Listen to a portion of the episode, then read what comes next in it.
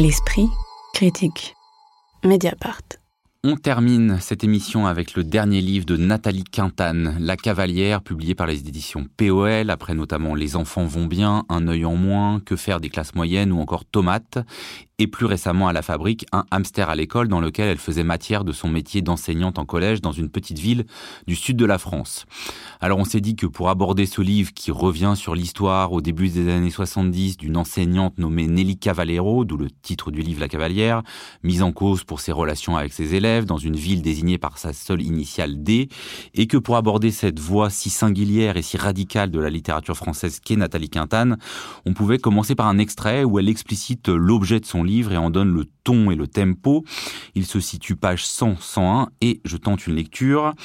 Si j'ai pris tant de temps à me décider à écrire ce texte, c'est que je trouvais l'époque lointaine, nous disant peu ou à travers une tulle, avec ces profs qu'on fait chier pour une histoire de tract ou de pilules contraceptives, ces hippies pieds nus qu'on traite de PD. Il y a eu le sida entre-temps, le 11 septembre, la chute du mur, les islamistes, le mariage gay. Les époques sont incomparables, l'analogie est une erreur. On comprend mal le présent en partant du passé, même si on ne peut comprendre le passé qu'à partir du présent. Mais est-ce que je cherche à comprendre? Des choses montent, des vues, des bribes, je les recopie, je les consigne. J'aimerais bien savoir si vous voyez ce que je vois, si vous entendez ce que j'entends, si vous pensez que j'exagère ou au contraire que je suis en dessous de la réalité. Il y a euh, sans doute dans cet extrait, euh, Lise Wajman, au moins un des carburants littéraires de Nathalie Quintane, à savoir la colère et la révolte, mais aussi quelque chose de propre à son écriture, c'est je sais pas comment la définir, mais comme une fausse désinvolture, quoi, qui fonctionne par incise, par euh, phrase projetée, euh, phrase lancée, quoi. On a quelque chose de, en tout cas, de sa manière de travailler. Oui, vous avez raison. Je, enfin, je suis d'accord avec vous sur l'idée que c'est un carburant propre à Nathalie Quintane, la colère euh, pour pour ses livres, et une façon aussi de se plier au monde tel qu'il va. C'est ça aussi sa position d'écrivaine. Il faut se rappeler qu'elle entre en poésie en écrivant un livre qui s'appelle Chaussures, donc en disant on va regarder euh, au plus littéral, on va regarder ses pieds. Et ce livre, explique-t-elle, était bien un livre qui parle de chaussures. Ici, elle revient sur l'histoire d'une enseignante dans les années 70. Elle tire un fil autour de l'enseignement. Euh, qui l'intéresse depuis euh, euh, longtemps, je crois, mais qui prend forme ici de manière récurrente dans, dans des livres. Après un oui, qu'elle a longtemps tenu à distance, alors qu'elle est enseignante depuis très longtemps. C'est longtemps quelque chose qui n'apparaissait pas dans sa littérature. Alors que là, dans ces dernières années, enfin même dans cette dernière année, puisqu'elle est très en verve, visiblement, à Hamster à l'école n'a pas un an, euh, euh, il y a eu J'adore apprendre plein de choses qui parlaient également euh, d'enseignement aux éditions Oura. Et donc voici la cavalière qui revient sur les années 70, avec cette question pourquoi revenir sur un temps totalement étranger alors que nous avons tant besoin de ce qui aujourd'hui nous dit quelque chose. Et donc elle raconte qu'à plusieurs reprises cette histoire est venue à sa rencontre, y compris sous des formes qui semblent relever du hasard objectif des surréalistes, quand elle tombe sur la mention manuscrite de cette histoire dans un livre feuilleté dans une brocante, et que euh, cependant elle ne veut pas y aller, et elle finit par le faire, peut-être parce que euh, elle pense qu'il est temps qu'on se rappelle ce moment où des gens, euh, des jeunes, des ouvriers, des enseignants, ont cessé d'avoir peur. Euh, c'est ça, je crois, l'horizon, ce moment où, dans les années 70, des gens ont posé sur leur chef, je la cite, le regard souverain de celles et ceux qui en avaient fini avec la peur. Blandine Rinkel, je crois que vous avez été plus désarçonnée par cette cavalière. Bah non, mais j'entends, l'ambition, j'entends que le, livre revient sur un fait, euh, dans les années 70, pour suggérer qu'aujourd'hui l'éducation nationale est encore une institution qui ne cesse de réprimer toute forme de contestation de manière policière. Je pense pas exagérer en, transcrivant comme ça les propos de Nathalie Quintane. Donc que l'époque finalement de, la répression post 68 n'est pas si lointaine. J'entends ça, euh, mais par contre, je ne l'ai pas compris, je ne l'ai pas ressenti. C'est-à-dire que je, je vois le, le, ce que le livre veut faire théoriquement, mais en lisant, j'ai eu l'impression que tout allait très très vite et que euh, euh Nathalie Quinten s'appuyait beaucoup sur la connivence avec son lecteur, beaucoup de clins d'œil, beaucoup de références qui n'ont même pas besoin d'être euh, citées, explicitées. Et moi, j'avais le sentiment de me sentir un peu un peu bête, de pas être assez appareillée, de pas avoir assez de connaissances du milieu éducatif parce que je suis pas professeur, de pas pouvoir aller aussi vite en fait, de pas pouvoir conclure conclure aussi vite. Je vais prendre un exemple très bref. elle évoque les grèves sauvages de Lord Stone. Elle, donc elle écrit en mars 72, les gars deviennent des tigres, ils n'ont plus peur du management. Et moi, j'aimerais bien qu'on me dise ce que ça veut dire les gars deviennent des tigres. C'est-à-dire qu'est-ce qui s'est passé très précisément pendant les grèves sauvages de Lord Stone J'aimerais bien le savoir parce que du coup, j'ai du mal quand on m'explique pas à, arriver à la même conclusion qu'elle. Donc ça va, ça va très très vite. Et je trouve qu'on peut se sentir un peu démuni. Et donc ça pose la question à qui? Je, sais que Nathalie Quintane se refuse à écrire des textes à effet social nul. Et je me demande sur qui, à, qui, pour qui l'effet social? Parce que je pense que ouais, c'est effectivement une des questions centrales de, de, de texte en particulier, même s'il s'inscrit hein, dans, ce que fabrique Nathalie Quintane depuis maintenant quelques années.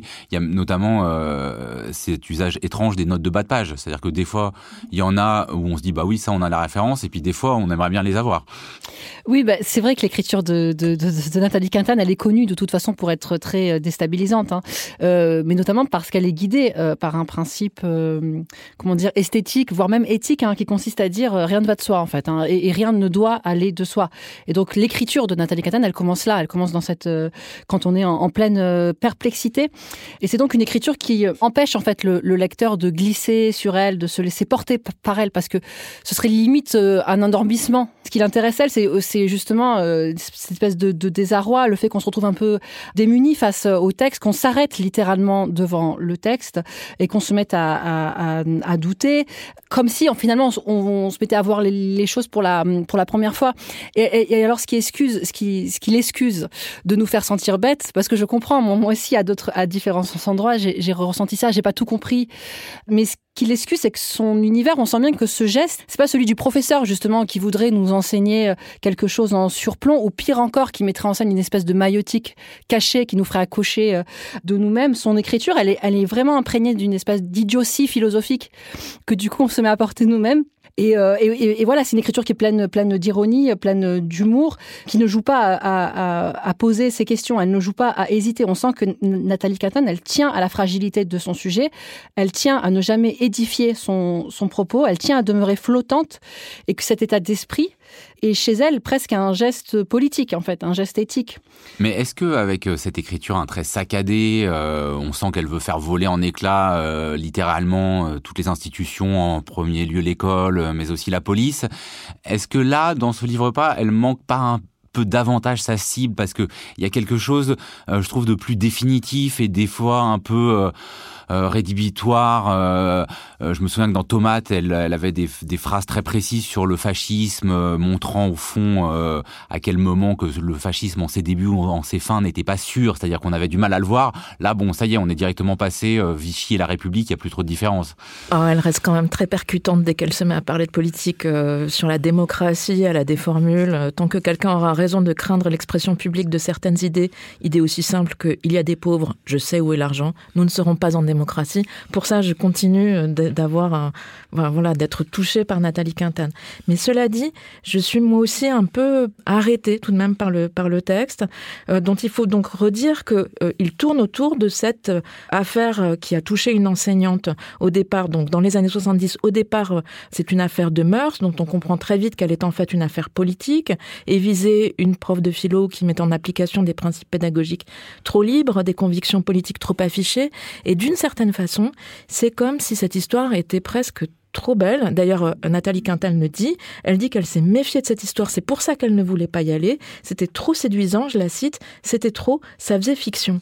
Et donc, on a quand même à la lire le sentiment persistant qu'elle n'a pas voulu raconter une histoire, pas voulu retracer de manière linéaire une enquête autour de ce qui arrive à cette femme, comme si elle se méfiait de cette forme, de cette séduction. Et en effet, moi aussi, il m'est arrivé de m'égarer, euh, de m'égarer en raison de euh, du fait qu'elle anonymise tous les noms, ou alors qu'elle donne que des prénoms euh, d'amis. Enfin, on sent, mais du coup, voilà, sans les situer, sans qu'on en sache davantage. Et du coup, en effet, il y a, quelque chose qui, moi aussi, par rapport à Tomate, qui a été donc euh, son grand livre, son grand succès, je crois, euh, qui partait de ses problèmes de, euh, Nathalie Quintane cultivant des plantes de tomates dans son jardin jusqu'à l'affaire Tarnac.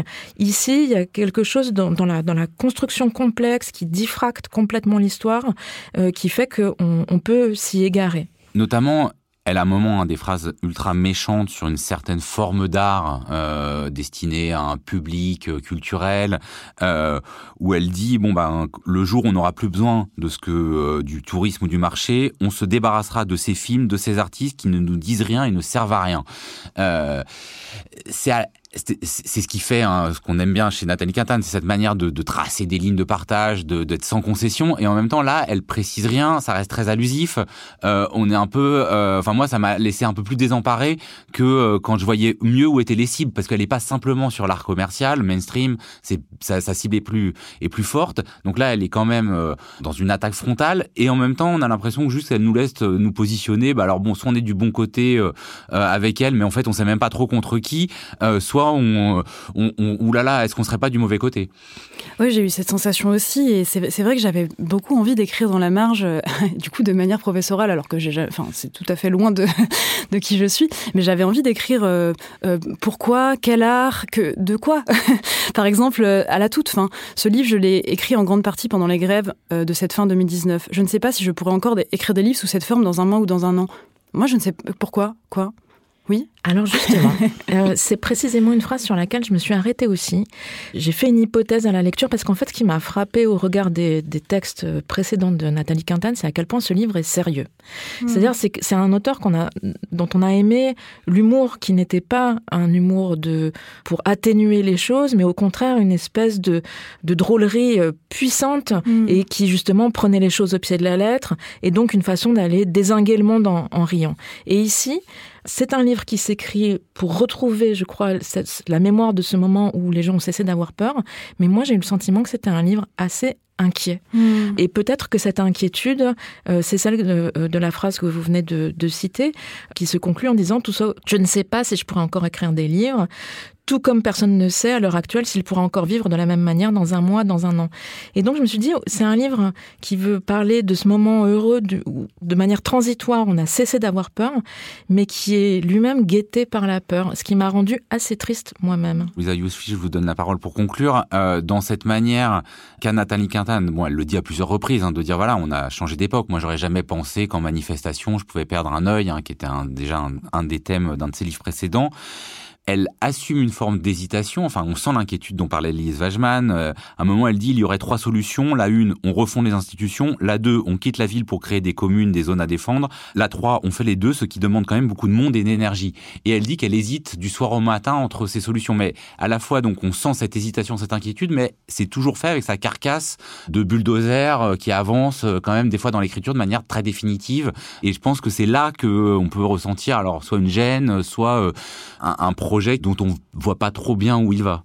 Peut-être que là où pêche le livre, c'est qu'il a besoin d'être accompagné d'un de, de, son précédent ouvrage en fait pour être éclairé. Mm. J'ai l'impression qu'il faut avoir lu euh, un hamster à l'école hein, qui avait été publié l'an dernier à la Fabrique et qui cherchait euh, donc effectivement à remonter euh, la généalogie du, du, saccage ou de la liquidation euh, de, de la profession de, de professeur par le biais d'une répression euh, à une époque où justement l'éducation nationale était considérée comme un repère de gauchistes et elle revient là-dessus et c'est vrai que le, le propos est, est, plus déployé dans le livre de la Fabrique. Je, crois savoir qu'il a été écrit à peu près au même moment, enfin que les deux textes ont écrit ont été écrits à peu près au même moment, et, euh, c'est peut-être là qu'il y a quelque chose qui, a, dû se passer, qu'elle elle s'est économisée pour ce deuxième livre. Hein puisqu'elle a, elle a développé, euh, elle a développé tout ce qui manque. J'ai l'impression qu'elle a développé mmh. tout ce qui manque à ce livre. Elle avait développé euh, dans son précédent, quoi. Donc, euh, il me semble qu'il faut pouvoir euh, associer les, les deux livres hein, pour vraiment bien comprendre la continuité du geste littéraire de Nathalie Quintane. Et même si on attend, moi, ça me donne envie d'un troisième livre, cette description de Wissenbourg, donc ce point au nord-est de l'Hexagone où on mettait tous les profs à problème, les pédophiles et les anarchistes. et où euh, Nelly Cavallero a été envoyée, mais on a assez envie de savoir euh, un peu plus ce qui s'est passé là-bas. L'esprit critique. Mediapart.